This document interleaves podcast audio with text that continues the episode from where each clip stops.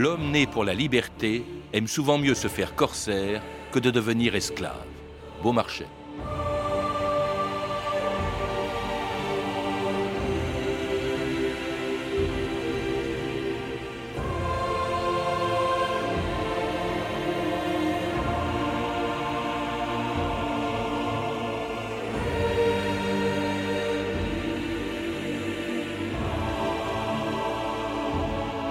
2000 ans d'histoire.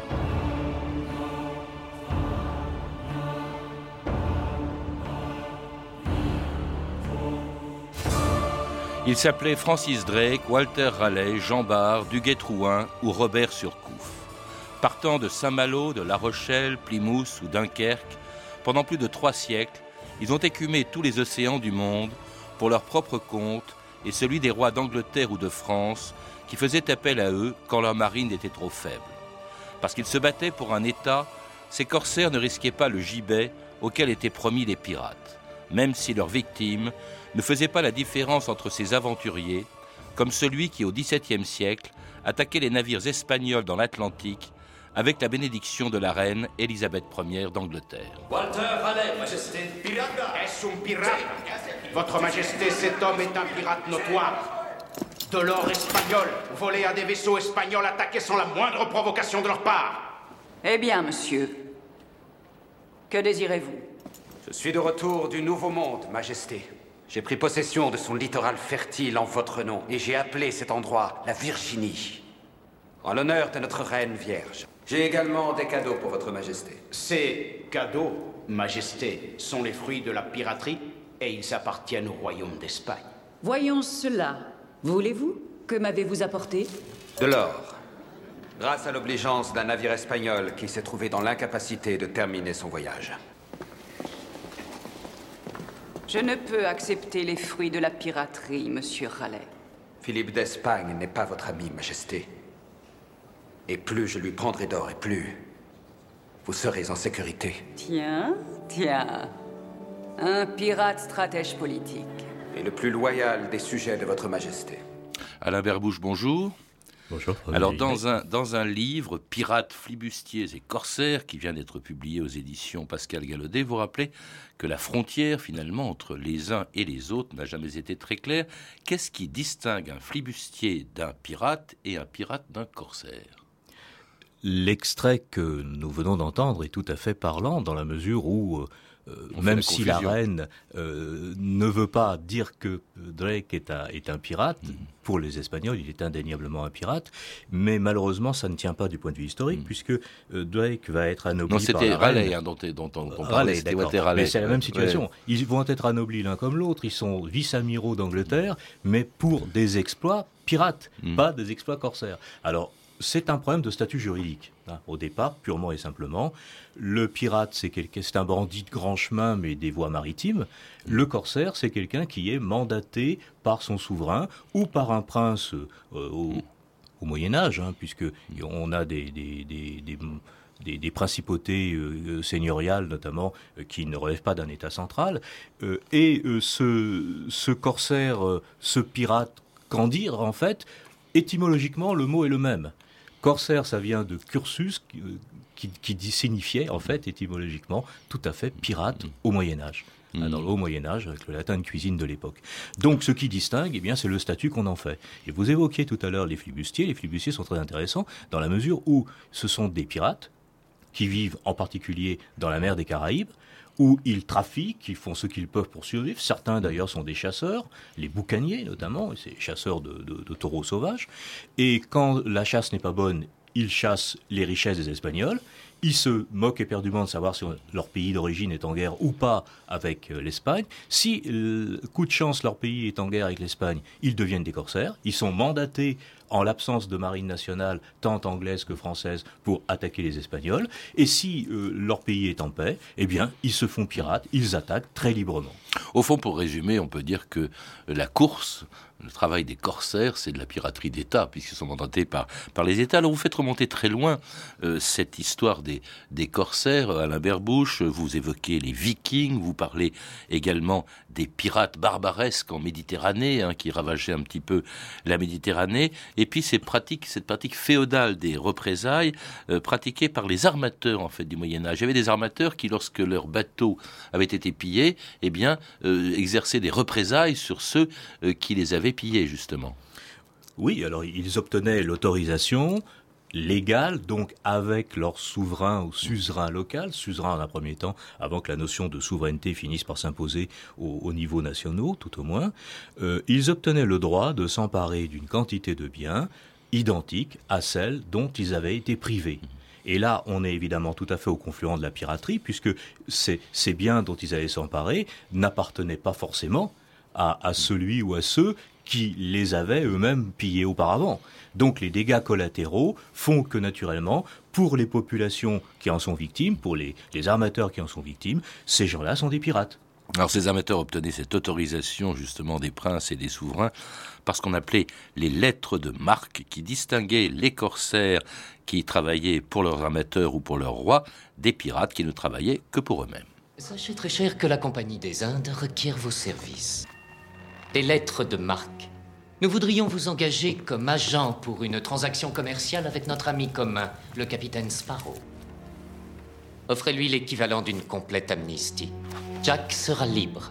Un corsaire au service de l'Angleterre. Mon amnistie et mon statut de corsaire au service de l'Angleterre et de la Compagnie des Indes. Je rêve, comme si on pouvait m'acheter au rabais.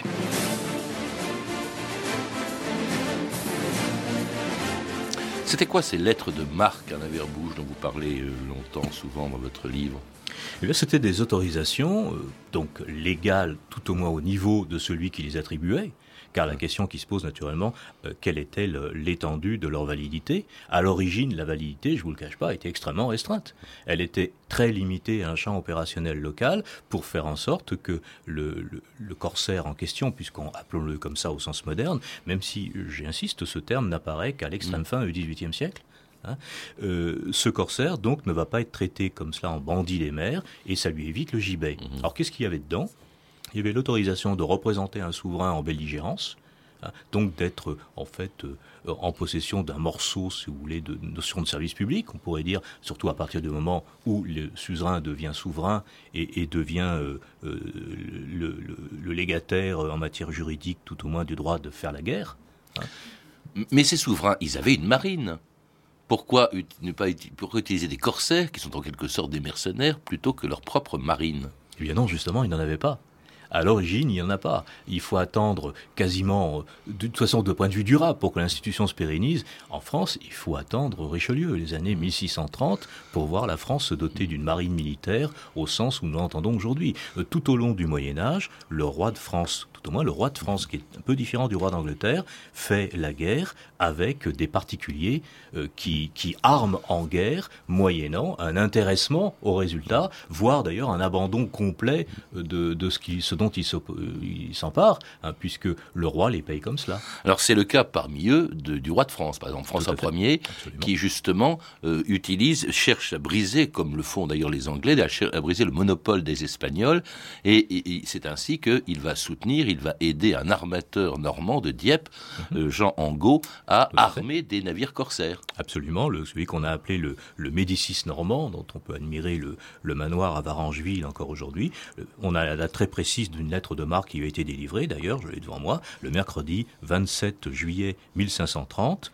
Euh, ceci étant, ça n'empêchera pas les, les, les marins d'Angot d'être traités en pirates lorsqu'ils tombent en main des, ennemis. Mhm. Hein, car le problème, c'est toujours cela, cette légalité n'est pas réellement admise euh, elle le sera difficilement au, XVIIe mhm. siècle, sachant que le, le tort encore d'un point de vue droit criminel, est un peu de part et d'autre, puisqu'il y a certainement euh, une irrégularité euh, juridique de la part de l'ennemi qui s'empare de quelqu'un qui est quand même clairement indiqué corsaire, mais il y a aussi souvent des abus, des égarements, on va dire, de, la part des corsaires, même s'ils sont euh, bien autorisés à, se livrer à leur activité. Ils Alors, débordent souvent. Autre pays, autre souverain, autre souveraine en l'occurrence, justement a utilisé des corsaires, on l'a entendu au tout début de cette émission, c'est la reine Élisabeth Ier, la reine vierge, comme on l'a surnommée, euh, qui, tant que sa marine était surclassée, la, la marine anglaise n'était pas encore ce qu'elle est devenue plus tard, eh bien, utilisait justement des corsaires contre les navires marchands espagnols. Et parmi eux, alors il y avait Raleigh, on l'a entendu, il y avait Francis Drake. Francis Drake, c'est assez extraordinaire parce que ses exploits, eh bien, il, a parcouru euh, tout l'Atlantique et même au-delà, puisqu'on voit dans le Pacifique, Drake, euh, il attaquait des ports, pas seulement des bateaux, mais des ports espagnols en Amérique. Oui, il ne va pas être le seul d'ailleurs.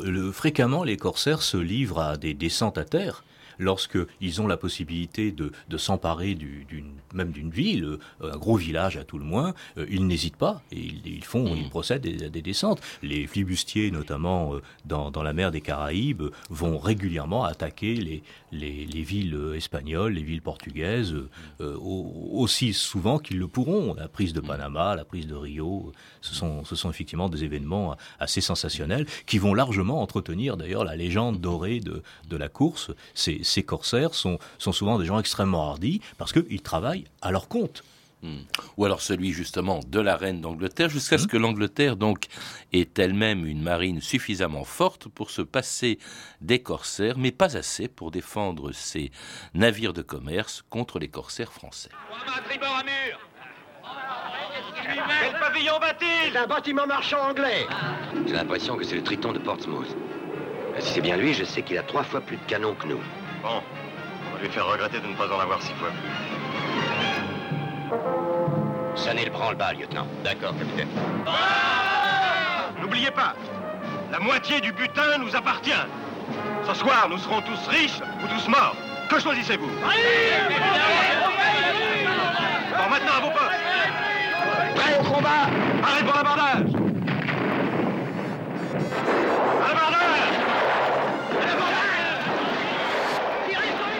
Le 31 des mois d'Ao, le 31 du mois d'Ao, on vit venir Ventano, on vit venir Ventano, une frégate d'Angleterre qui fondait la mer et les flots, c'était pour attaquer Bordeaux.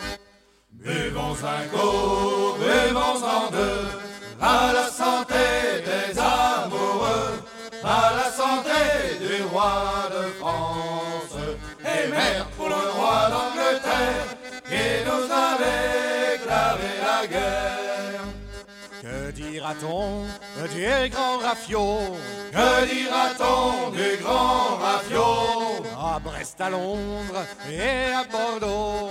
À Brest, à Londres et à Bordeaux. Qu'a laissé prendre son équipage Par un corsaire de six canons Lui qu'en avait trente et c'est bon Buvons un coup, buvons en deux à la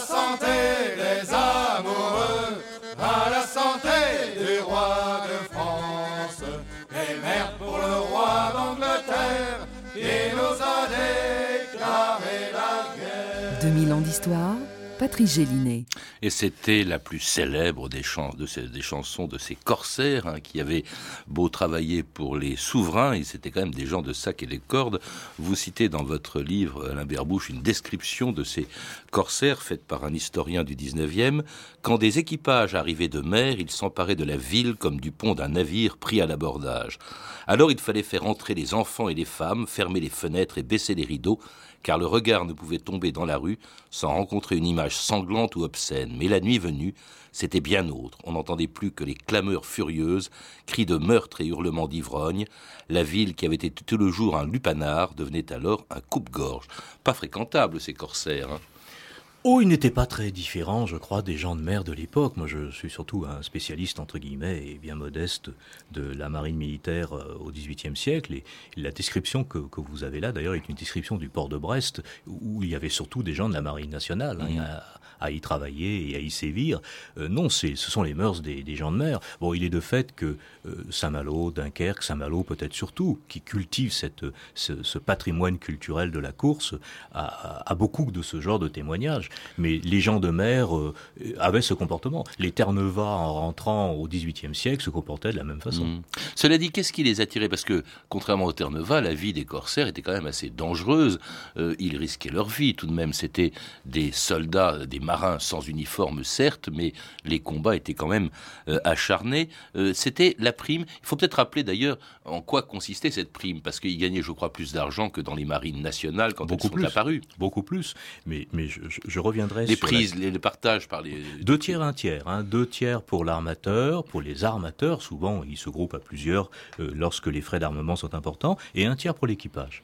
Mhm. Avec une répartition du nombre de parts ensuite en fonction des prises. Et les je rois qui les livraient les lettres non, le roi très rapidement ne prend plus rien. Il se contente de prendre des droits d'enregistrement. Même les 10% euh, de, de l'amiral sont, sont rapidement abandonnés, car une fois de plus, il faut bien se rendre compte qu'on encourage la course au moment où on en a besoin. Mhm. Donc il faut que cet encouragement soit un encouragement financier. Donc, la- contrairement à la légende, le roi ne prend quasiment plus rien à partir du XVIIe siècle. Alors vous citez les ports justement où les corsaires se sont rendus célèbres, leurs ports d'attache, euh, comme euh, vous en citez quelques-uns. Bon, euh, Plymouth bien entendu en Angleterre pour les corsaires anglais, et puis surtout deux ports français euh, dont l'un euh, est très connu, bien sûr, c'est Saint-Malo. L'autre, c'est Dunkerque, qui a même été plus important que Saint-Malo comme nid de corsaires, entre guillemets, et c'était la ville de Jean Bart. Parmi les corsaires que vous citez, il y en a qui sont plus ou moins importants, certains dont on a oublié le nom, même s'il était porté par des navires de guerre français beaucoup plus tard, et Jean Bart, parmi eux, était un personnage tout à fait extraordinaire. Alors Jean Bart est un personnage tout à fait extraordinaire, en effet, de par ses origines. Euh, les origines, alors qui étaient les corsaires, justement? On peut peut-être en dire un demi-mot rapide. C'était des gens de mer normaux, c'était des marins, c'était des pêcheurs qui ne pouvaient plus exercer leur activité habituelle en période de guerre et qui se reconvertissaient momentanément dans la, chasse au butin. Alors Jean Bart est effectivement un, personnage tout à fait extraordinaire, une espèce de géant, il fait près de deux mètres, c'est un fils de pêcheur illettré, et lui va faire une très belle carrière puisqu'il va intégrer la, la marine militaire où il finira au grade de chef d'escadre. Et après s'être distingué, vous, vous citez un exploit de Jean Texel, notamment, euh, oui. au Texel, il prend une flotte de 110 bâtiments transportant des blés Mhm. norvégiens destinés à la France, et avec seulement 7 bâtiments d'un rang inférieur à celui des ennemis. C'était des bateaux, d'ailleurs, souvent ils ne s'attaquaient à des bateaux de commerce que parce que eux-mêmes étaient des petits bateaux de guerre. Alors vous avez tout à fait raison et ça me permet de, de revenir à, ces, à, à cette réalité euh, qui va un peu à l'encontre de la légende. Est-ce que les corsaires se battaient? Est-ce qu'il y a des, est-ce qu'il y a vraiment des, des, hécatombes de corsaires? On a trouvé des chiffres. Euh, mon ami Patrick Villiers, euh, notamment, a, fait des recherches sur archives assez longues là-dessus. Il a trouvé, par exemple, que sur 23 201 corsaires français embarqués entre 1692 et 1763, 133 meurent au combat. Seulement 133. Hein. Euh, on, on sait également qu'au moment des guerres de la Révolution et de l'Empire, euh, ma, ma collègue Florence Le Guelaf a relevé 1651 décisions du Conseil des prises. Vous savez, c'est la, la- le- la juridiction qui va répartir les, qui va donner d'abord la validité ou non des prises et les répartir. Eh bien, elle n'a trouvé que 75 combats. 75 combats, 18 abordages, c'est-à-dire insignifiants. Alors cela dit, quand même, on a cité Jean Bart, il y en a un autre dont on a également oublié le nom, qui lui était de Saint-Malo, comme, comme vous d'ailleurs je crois, euh, Alain Berbouche, et, et qui était Duguay-Trouin. On a complètement oublié son nom, et là encore ce sont des exploits étonnants, notamment par exemple le fait que Duguay-Trouin euh, s'en prend carrément lui aussi à des villes. Il y a une expédition de Duguay-Trouin au Brésil, il va fait. tout simplement carrément s'emparer de Rio, Il pas va s'emparer de Rio au mois de septembre 1711. C'est un exploit tout à fait considérable, car là, c'est un exploit militaire, même si on peut le qualifier de corsaire de par la hardiesse du, du procédé. Et, et Duguay-Trouin est un personnage évidemment tout à fait intéressant, un peu injustement oublié, même à Saint-Malo, où il n'a pas le, le prestige local qu'a, par exemple, Jean Bart dans sa bonne ville de Dunkerque. Euh, Duguay-Trouin va faire une carrière militaire prodigieuse, puisqu'il a une jeunesse, comme je l'explique, de, un, un peu dorée, disons, de, de jeunes malouins euh, corsaires hardis, mais il accepte, lui, à l'encontre d'autres, d'intégrer la marine royale, et il va finir au rang de vice-amiral, le vice-amiral actuel, c'est-à-dire lieutenant général, comme on l'appelait à l'époque, et encore, s'il ne finit pas vice-amiral plein, de l'époque, donc, qui correspondra à un vice-amiral d'escadre aujourd'hui, ou maréchal de France peut-être même, c'est faute de guerre, il meurt prématurément. Hmm. un enfant de Saint-Malo, d'ailleurs, comme le plus célèbre corsaire de l'histoire de France, le roi des corsaires, au service de Napoléon. Le capitaine Robert Surcouf. Qu'il entre. Votre Majesté. Vous connaissez le gouverneur Malartic? Oui, sire. Il m'a rappelé aux états de service, dans l'océan Indien. 45 navires anglais capturés. Vous connaissez les îles Seychelles? Aux Seychelles? J'ai souvent lâché pour m'approvisionner. Les Anglais sont emparés de Maï, capitaine. Je vous confie le commandement de deux vaisseaux de ligne puissamment armés. Et je vous donne autant d'hommes que vous voudrez. Vous ne dépendez que de moi. Majesté, j'ai mon bateau, leur venant, et j'ai mon équipage. Si votre Majesté me permet de mener cette affaire comme je l'entends, l'ennemi se mordra les poings de nous avoir chassés de Mahé. Entendu. Merci, capitaine. Je vous souhaite bonne chance. le temps est beau, vent dans les voiles, claque la toile, le jour est déjà haut sur les remparts de Saint-Malo. De tous les corsaires que, que, vous citez dans votre livre, Alain Berbouche, Surcouf est sûrement celui qui est resté le plus célèbre aujourd'hui, alors que vous dites qu'au fond, sa réputation était un peu peut-être surfaite, sa réputation de roi des corsaires. Bien, je suis désolé de le, dire, mais je ne suis évidemment pas le premier à le dire et à le prouver. D'autres l'ont fait avant moi. Je pense notamment à, Alain Roman qui vient de, sortir une, une, magnifique biographie euh, de, la famille Surcouf et de Robert Surcouf en particulier. Euh, Surcouf est tout à fait un produit légendaire. C'est devenu une marque déposée quasiment à Saint-Malo. Alors Surcouf, entendons-nous, c'est un magnifique marin. C'est un, un homme d'exception, mais c'est le contraire de Duguay-Trouin qui est corsaire et qui devient marin du roi. Euh, Surcouf refuse d'intégrer non pas la marine impériale, mais la marine du consulat. Donc, euh, on ne lui propose pas d'ailleurs le commandement de deux vaisseaux de ligne, on lui propose le commandement de deux frégates, et il refuse parce qu'il préfère continuer à travailler à son compte. Mmh. Et il ne se bat jamais contre des navires de guerre. Jamais. Je le montre dans mon livre, mais une fois de plus, je suis pas le seul à le faire. Euh, quand il croise une frégate, il croise même pas un vaisseau, et il va jusqu'à jeter ses canons à la mer, ou la plupart de ses canons, acceptant le principe donc de ne pas mourir pour rien. Et de fait, quand on regarde les, les navires avec lesquels il, pratiquent la course, qui sont des frégates légères en réalité, aucune ne pourrait de près ou de loin euh, soutenir le feu d'une frégate de, de rang, notamment de la Cybelle, euh, qui va lui faire euh, lui occasionner de belles peurs dans, dans l'océan Indien. L'océan Indien, dit, parce qu'on n'a pas parlé, mais c'était effectivement le royaume, si on peut dire, le terrain de chasse plutôt de Surcouf.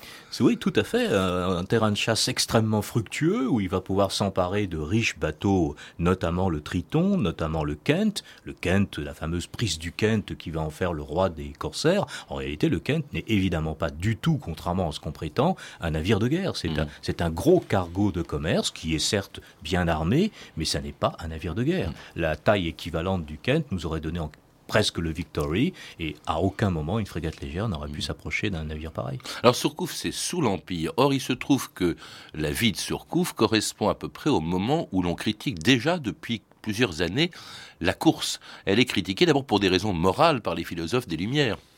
La course est, critiquée effectivement, et la course est critiquable, je crois, dans la mesure où elle, elle frappe injustement souvent des particuliers. Imaginez, vous prenez un, vous, prenez un bateau euh, pour, pour euh, circuler, pour effectuer un voyage, des, des corsaires arrivent, ils vont s'emparer de vos biens. Or, vous n'êtes pas forcément en guerre contre leur pays. Hein. Donc, euh, très rapidement, depuis le, le XVIIe siècle, euh, des autorités religieuses, notamment, notamment à Saint-Malo, vont s'interroger sur la légitimité de la course, sur cette espèce de guerre totale qui présente en plus un, un très grand inconvénient.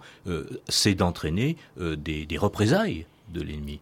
Euh, vous évoquiez tout à l'heure Drake. Drake est, est largement à l'origine aussi de l'attaque de l'invincible armada sur l'Angleterre. On s'interroge aussi sur son efficacité, payé. parce que dès cette époque-là, vous dites au fond que c'est une espèce d'échec militaire, la course. La course est évidemment un échec militaire, c'est une réussite économique tout à fait relative. Il y a quelques, euh, quelques gagnants dans cette loterie, comme on a dit souvent. Euh, il y a aussi beaucoup de gens qui ont englouti de, beaucoup d'argent sans rien gagner. Hein, car euh, on constate quand on étudie les, les, les, conflits dans lesquels les corsaires sont partie prenante, bah, on constate que effectivement lorsque les escadres sont puissantes, on n'a pas besoin des corsaires, mais là ils sont nombreux et ils gagnent bien leur vie à l'ombre des escadres. Mais à contrario, lorsque les escadres sont faibles, les corsaires sont nombreux Et on voit par exemple que dans la Manche, ils vont subir des, des, pertes considérables. Alors critique qui explique sans doute l'interdiction de la course euh, par l'Assemblée nationale pendant la Révolution française, le 1er mai 1792, puis à nouveau elle est autorisée, vous le rappelez, à partir de 1795, tout simplement parce que la marine de la Révolution et de l'Empire est très insuffisante par rapport à la marine anglaise, et puis finalement, eh bien, euh, après Surcouf, la, la course disparaît, on n'entend plus parler des corsaires jusqu'au XXe siècle où ils réapparaissent pendant la Première Guerre mondiale et au début de la Deuxième, lorsqu'en décembre 1939, la flotte anglaise attaquait un cuirassé allemand au large de Montevideo. Les marines alliées voulant assurer une complète sécurité à leur convoi s'appliquent à détruire les corsaires tel le Graf von Spee. D'après la relation du combat, le navire anglais Exeter, bien moins armé que l'adversaire, après une manœuvre d'une audace inouïe, est parvenu à mettre hors de combat le puissant von Spee, chercher refuge dans le port de Montevideo. From Montevideo, cheered by some of the thousands of sightseers along the front, sails the former pride of the German Navy, Et c'était en décembre 1939 le sabordage du Graf Spee par son commandant après que ce croiseur euh, allemand ait été attaqué par des euh, cuirassés anglais. Est-ce qu'on peut encore parler de corsaires? Vous le dites vous-même, Alain Berbouche, il y a eu utilisation de corsaires pendant la Première et la Deuxième Guerre mondiale? Oui, tout à fait, à deux niveaux. D'une part, euh, pendant la Première Guerre mondiale, il y a des navires civils qui sont armés en course donc euh, des navires pièges en quelque sorte, euh, des chasseurs également de, corsaires. On sait que le docteur Charcot euh, va, va en commander deux, sans grand succès d'ailleurs. Les sous-marins, bien entendu, font la course, c'est-à-dire qu'ils font la guerre au commerce. Le, Graf Spee, euh, c'est un cuirassé de poche qui a été conçu un peu comme ça. C'est un navire donc rapide, extrêmement surarmé pour son pour sa taille, si vous voulez, euh, et euh, il est conçu pour faire un maximum de mal au commerce. Mmh. Hein Donc on parle de course dès lors qu'on s'attaque au commerce, puisqu'il est admis que les corsaires n'attaquent pas les navires de guerre. C'est pas leur but. Alors on parle plus de corsaires aujourd'hui, ils ont disparu, et pourtant vous évoquez quand même les pirates qui existent encore aujourd'hui, par exemple au large de la Somalie. Est-ce que ce sont des pirates ou des corsaires? Bonne question. C'est, on, on, revient en quelque sorte au début de notre, de notre rencontre. Euh, il est indéniable que pour nous, ce sont des pirates pour les intéressés, les Somaliens, ils sont sûrement corsaires. Ils se considèrent en quelque sorte en guerre économique. Beaucoup d'entre eux sont des, des, euh, des pêcheurs qui ne trouvent plus. Mais il n'y a pas d'État somalien. Il y a Oh, des un corsaire, de... c'est quelqu'un qui travaille pour un État, pour un souverain. ou pour un chef de bande, pour un, un chef de village, Qui lui ou donne pour une lettre de marque, compte. au fond. Ah, non, là, il est évident qu'ils n'ont certainement pas cette, euh, ces, Ils sont traités ces- comme des pirates, ces- en tout ces cas. instruments-là. Oui, mais euh, ils posent des problèmes à notre légalité dans la mesure où euh, ils invoquent fréquemment l'état de nécessité. Et vous dites, on ne parle plus des corsaires. Euh, À Saint-Malo, notamment, on en parle beaucoup. On en parle beaucoup. On s'apprête à commémorer le, le 20e anniversaire du lancement de la réplique du renard, notamment au mois de mai prochain. Il y a une association des descendants de capitaines corsaires qui est extrêmement vivante. La Société d'histoire et d'archéologie de Saint-Malo, euh, dans ses conférences mensuelles, fait régulièrement des conférences sur la course et, l'association donc qui gère notamment le vaillant petit renard euh, que l'on a vu à Paris d'ailleurs au, au mois d'avril euh, 2006 au moment du TGV allant vers Saint-Malo est une association extrêmement vivante et je peux vous dire que à Saint-Malo la réplique du corsaire euh, qui navigue d'ailleurs on peut en- embarquer à bord euh, a beaucoup de succès auprès des touristes. Il tire vaillamment ses coups de canon à blanc qui résonnent le long des remparts. Il y a aussi, vous on les voit en photo dans votre livre, beaucoup de navires de la marine nationale qui portent ou qui ont porté des navires ultra modernes euh, qui ont qui portent ou ont porté des euh, noms de euh, corsaires. Il y avait eu le Jean Bart, euh, le Duguay-Trouin aussi. Ce Le qui Cassard, effectivement, oui, oui, Jacques Cassard, qui est un, un- un très grand homme de mer aussi, qui meurt de, un, un peu fou d'ailleurs, mais qui a été un très grand corsaire, capitaine de vaisseau d'ailleurs, il a intégré la marine royale aussi, c'est le grand corsaire nantais. Hmm. Est-ce que ça a été efficace Parce que vous, vous venez de dire que non, mais en fait, pourquoi alors euh, est-ce que ça a duré pendant trois siècles comme ça? C'est la libre entreprise. C'est Ouais. la libre entreprise. C'est le libéralisme, l'éco- l'économie de marché de l'époque. Euh, non, ça n'est évidemment pas efficace du point de vue militaire. Jamais la course n'a gagné de guerre. Euh, à l'apogée de la guerre de course dans les années 1690, euh, à Saint-Malo, par exemple, qui est la grande ville corsaire avec Dunkerque, songez que les Anglo-Hollandais attaquent euh, trois fois la ville de Saint-Malo. Merci Alain Berbouche. Je rappelle donc que vous êtes l'auteur du livre Pirates, flibustiers et corsaires qui a été publié chez Pascal Pascal Gallaudet Éditions a également publié Marine et justice, la justice criminelle de la marine française sous l'Ancien Régime, publié aux presses universitaires de Rennes. Vous avez pu entendre des extraits des films suivants. Elisabeth, l'âge d'or de chez Carcapour, disponible en DVD chez Studio Canal. Pirates des Caraïbes, le secret du coffre, maudit de Gore Verbinski, disponible en DVD chez Walt Disney Home Entertainment. Et Surcouf, tonnerre de l'océan Indien de Sergio Bergonzelli et Roy Roland.